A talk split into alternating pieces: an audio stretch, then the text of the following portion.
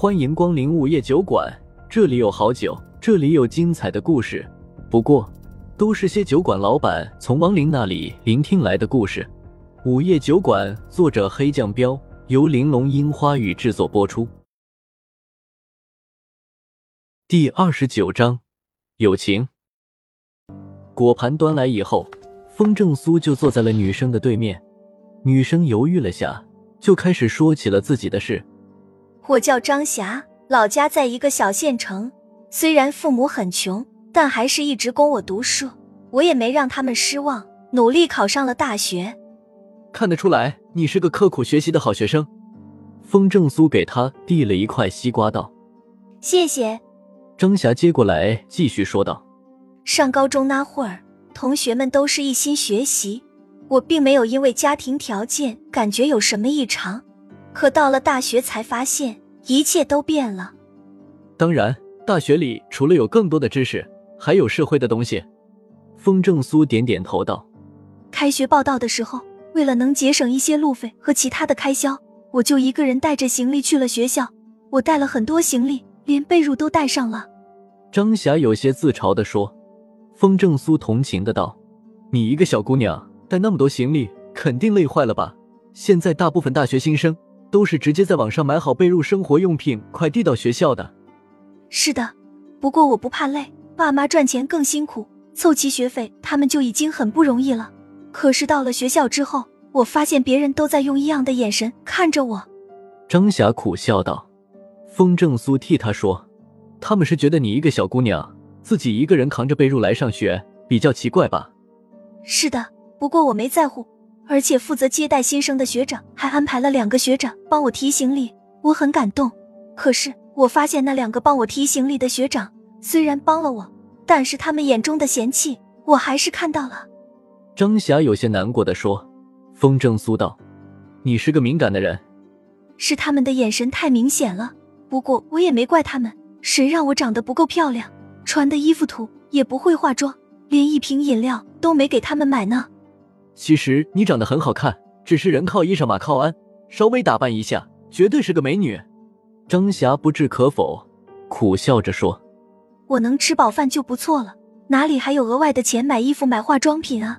第一次，我因为穷感觉到了自卑。”风正苏说：“有上进心的人，一时穷不会一直穷的。”张霞点点头：“我也是这么认为的，所以上了大学，我更加努力的学习。”想着将来一定找一份工资高的工作，想法是对的。风正苏道，张霞情绪低落的说：“可是大学里的生活跟高中完全不一样。和我同一宿舍的女生，每天回到宿舍以后就谈论一些包包、衣服牌子、化妆品之类的话题，基本没有人聊学习。可我什么都不懂，一句嘴都插不上。你被孤立了吗？”风正苏问。然而张霞摇摇头。也不是所有人都不搭理我，瑶瑶非但没有孤立我，还会耐心的给讲各种包包、衣服和化妆品的牌子。你和他成为好朋友了吧？风正苏笑笑道。张霞点点头。是的，瑶瑶就像个大姐姐一样，在生活上也很照顾我。她都是怎么照顾你的？风正苏问。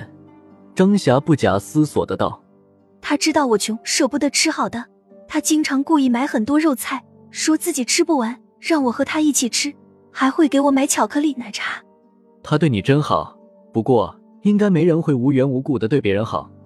风正苏淡淡的道。张霞沉默了一下，说：“我以为他是在可怜我、同情我，觉得他是一个特别善良的人。除了在物质上照顾我，他还关心我有没有谈过男朋友，想不想找男朋友。闺蜜之间说这个很正常。”风正苏道。张霞点点头，是的，可我就像个丑小鸭，怎么可能谈恋爱呢？你不丑，真的，肯定也会有男生喜欢你。张霞不好意思的笑了笑。瑶瑶也是这么说的，不过我不想谈，哪怕一个很优秀的男生追过我，我也拒绝了。我只想好好学习，将来找个好工作。女生有这么强的事业心，挺少见的。风正苏说。张霞目光倔强的道。我不想被别人说找了个饭票。瑶瑶也说我的想法是对的，女人自己有经济基础了，才能真正的追求爱情。瑶瑶很懂啊。是的，她告诉我，其实她家里也很穷，但是她除了学习，还会兼职工作，她的钱都是自己赚来的。风正苏微微有些讶异，这么说，瑶瑶也很自立啊。张霞佩服的道：“她很厉害，她穿的衣服不比那些家庭条件好的同学差，甚至比他们的还要贵。”他兼职什么工作？风正苏问。张霞摇摇头道：“开始我不知道。”不过我注意到，他每个周末都会出去，晚上也不回学校。周一回来的时候，手里都不会空着。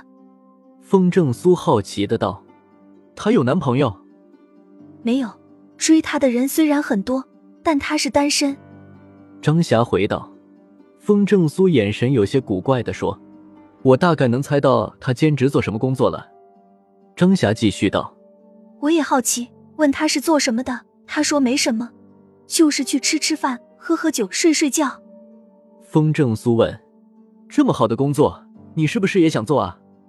张霞愣了下，道：“不，我虽然什么都不懂，但不是傻子。天下没有免费的午餐。我觉得他的工作肯定不是好女孩该做的工作。”嗯，你果然很聪明。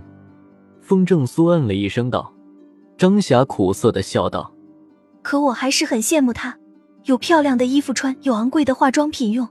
她说的那些美食美酒，我只在书上看到过。有虚荣心也很正常，谁没有呢？对吧？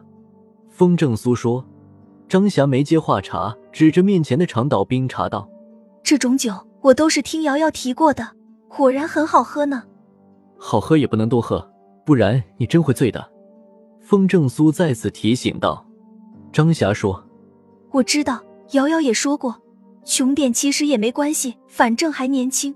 但是千万不能走错路，一旦走错了路，就不能回头了。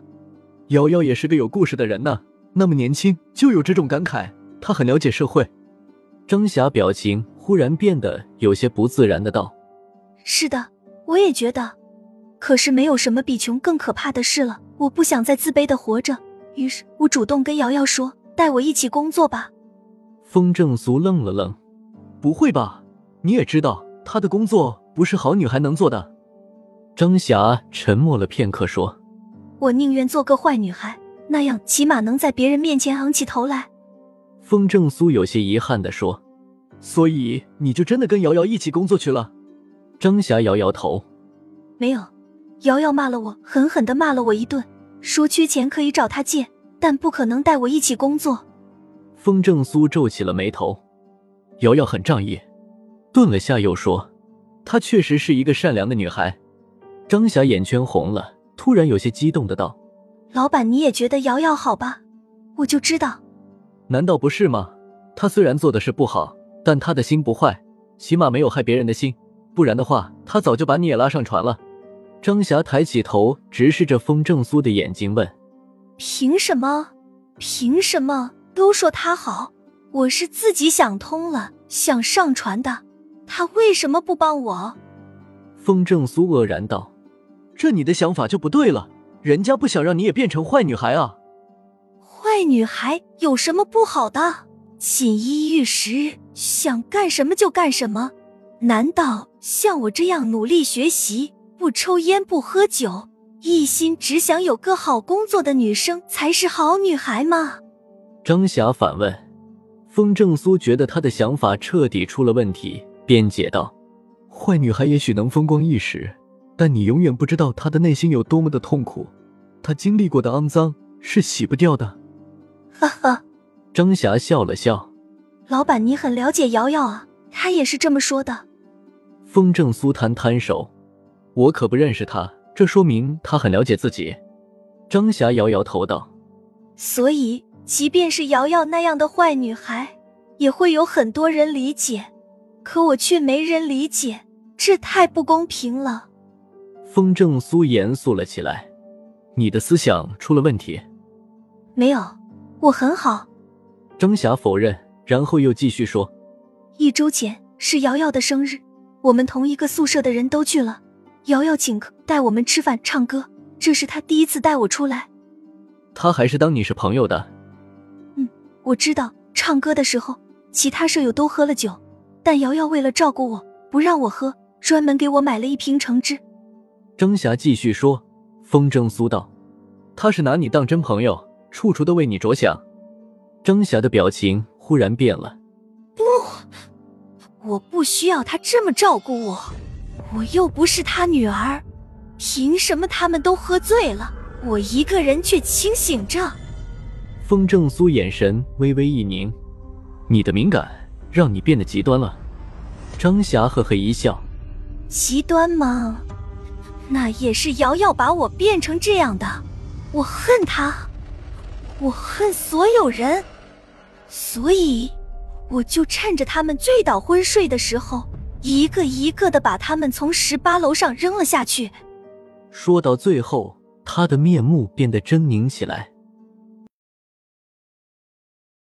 又到了酒馆打烊时间，下期的故事更精彩，欢迎再次光临本酒馆听故事。